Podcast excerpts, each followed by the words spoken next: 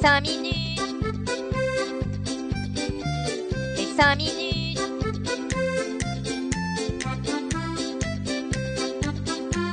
Les 5 minutes du coin. Bonjour à tous et bienvenue pour ce nouvel épisode des 5 minutes du coin. Petite citation de début d'épisode, si vous ne pouvez pas contrôler vos émotions, vous ne pouvez pas contrôler votre argent.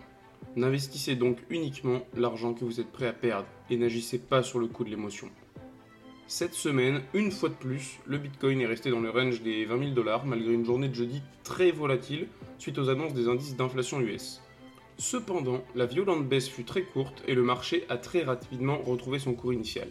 Le Fear and Greed Index reste dans l'extrême peur avec un score de 24, pour pas changer une équipe qui perd. On commence les actualités de cette semaine avec une news qui avait légèrement buzzé, mais qui se révèle être faussée. Attention, Donald Trump va se mettre en colère, il aime pas ça les fake news. C'est à propos du métaverse de Decentraland, qui n'aurait soi-disant qu'entre 30 et 40 utilisateurs actifs. Cependant, ces chiffres n'étaient basés que sur un seul type de smart contract exécuté alors qu'en réalité il en avait bien plus. La réalité serait plutôt de 7000 utilisateurs journaliers, à peine 184 fois plus quoi. Des broutilles. Comme quoi, c'est pas parce qu'on est dans le Web 3 qu'on n'a pas de fake news. Un des développeurs principaux de Decentraland a même fourni un lien afin de vérifier les vrais chiffres. On poursuit avec un nouveau dinosaure institutionnel qui met un premier pas dans le monde sauvage des crypto-monnaies. C'est la Bank of New York Mellon, qui a été autorisée par le régulateur new-yorkais à proposer un service de garde de crypto-monnaies, en l'occurrence du Bitcoin et de l'Ethereum. C'est la plus vieille banque des États-Unis, elle a 238 ans, comme ma mamie. Et ouais, elle est résistante. On peut donc dire qu'une banque aussi ancienne a une certaine image et légitimité à défendre. Donc si elle prend position sur les cryptos, d'autres devraient encore suivre. Ils commenceront par proposer ce service exclusivement à leurs clients américains, puis devraient étendre cela à l'international. C'est quand même con, hein Déjà que la blockchain Solana fonctionne un jour sur deux, les jours où elle fonctionne, elle se fait hack. Enfin, c'est plutôt la plateforme de finance décentralisée Mango Markets opérant sur la blockchain Solana qui a subi un hack pour un montant de 114 millions de dollars. Bon, comme d'habitude, on se demande comment le hacker a procédé. Eh bien, il a manipulé le prix du mango en se créant deux comptes sur lesquels il a déposé 5 millions d'USDC.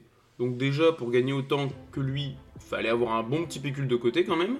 Et ensuite, ce qu'il a fait, c'est qu'il ouvrait une position baissière sur le premier compte et il l'a racheté avec le second. En faisant ça, il a réussi à faire bondir le prix du jeton jusqu'à une hausse de 1000%. Il a ensuite retiré ses gains sur plusieurs jetons différents, aspirant de ce fait toute la liquidité de la plateforme.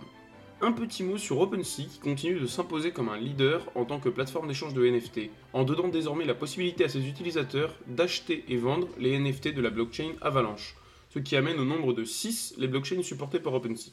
Et ils sont loin de s'arrêter en si bon chemin car ils ont annoncé la prise en charge future d'autres blockchains. On peut peut-être parier sur celle de Binance, ce qui serait vraiment ouf. Le poisson commence sérieusement à devenir un cétacé. Poursuivons au pays des NFT, une des stars chez les tueurs en série fictifs va arriver dans le domaine. C'est le renommé Hannibal Lecter. Du moins, celui qui l'interprète, c'est-à-dire Anthony Hopkins. C'est grâce à un partenariat avec Orange Comet que le célèbre acteur va sortir une collection de 1000 NFT auxquels seront associés certains avantages. Parmi ces avantages, nous avons entre autres un entretien sur Zoom avec l'acteur en tête à tête ou en groupe, ça va dépendre du type de NFT que vous aurez minté. 100 acheteurs aléatoires recevront également un NFT supplémentaire. Le mec, il a le même âge que mon grand-père et il sort des NFT. C'est totalement improbable. Moi, mon papy, tu lui demandes de faire une recherche Google, c'est déjà la fin du monde. hein. Toujours dans le monde des NFT, encore une nouvelle histoire rocambolesque, car c'est vrai, il faut le dire, on se dit souvent qu'on peut agir impunément dans le monde des cryptos. Quand on se fait scam, que ce soit des tokens ou des NFT, on part du principe qu'ils sont perdus et qu'on n'a plus aucun recours.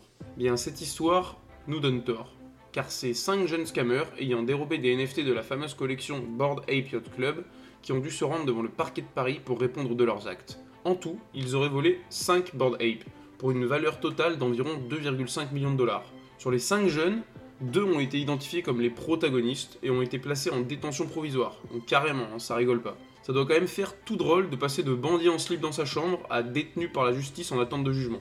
Pour finir, on peut dire que cette affaire a grandement été menée par un acteur connu du Twitter crypto nommé Zach Isback, qui s'est donné pour mission de traquer les arnaqueurs du monde des cryptos. C'est maintenant fini d'agir impunément. Après le football qui s'est lancé il y a un moment déjà dans le Play to Earn avec Sorar, un des jeux les plus utilisés du Web3, c'est au tour du rugby de se lancer à travers un partenariat avec BAMG Sport. Le nom du jeu sera Oval 3, un mélange des mots Ovalie désignant le monde du rugby et du Web3. Le jeu sera un fantasy rugby avec des scores attribués à chaque joueur en fonction de leurs réelles attitudes sur le terrain dans la vie réelle, d'une manière assez similaire à Sora en fait. BMG Sport avait déjà développé un jeu de fantasy rugby avec plus de 30 000 utilisateurs. Ils s'en sont donc bien inspirés pour l'adapter au monde du Web3. On peut clôturer l'histoire en disant qu'ils ont également à leur côté Antoine Dupont, un demi de mêlée international qui aura le rôle d'ambassadeur. À côté de ça, un second projet du nom de Legendary Plays se développe et ayant pour but de proposer les meilleurs moments des matchs du top 14 et de Pro D2 à travers une plateforme de NFT. Le troll le plus connu du monde, Elon Musk, continue de nous amuser. Je vous parlais récemment d'un sifflet achetable en Doge. Eh bien, il continue dans cette démarche avec la création d'un parfum à la fragrance plutôt particulière. En effet, le nom en dit déjà long, Burnt Hair, signifiant cheveux brûlés. Une odeur qui vous démarquera des autres pour le meilleur ou pour le pire. Pas le genre de truc dont on s'asperge avant un date Tinder à mon avis. Si malgré tout vous désirez vous en procurer un flacon, il sera à vous pour 1800 Dogecoin, donc à peu près 105 euros au cours actuel. C'est le prix à payer pour, je cite, l'essence du désir répugnant. Encore un nouvel essai pour convertir de plus en plus de gens à la fameuse monnaie à tête de chien. On continue avec le number one, le numéro uno, the first. Bon, vous avez saisi l'idée, mais bon, le numéro 1 de quoi? Eh ben des stablecoins, qui n'est autre que Tether, qui a rassuré les investisseurs avec une annonce de transfert de capital concernant sa trésorerie opérationnelle. En effet, ils ont changé pour 30 milliards de dollars de commercial paper pour des treasury bills qui sont des obligations à court terme émises par le gouvernement américain et qui sont jugées bien moins risquées que les papiers commerciaux. Cette annonce est d'autant plus rassurante que Tether a toujours fait preuve de discrétion quant à la liquidité qu'il possède pour garantir la stabilité de son stablecoin.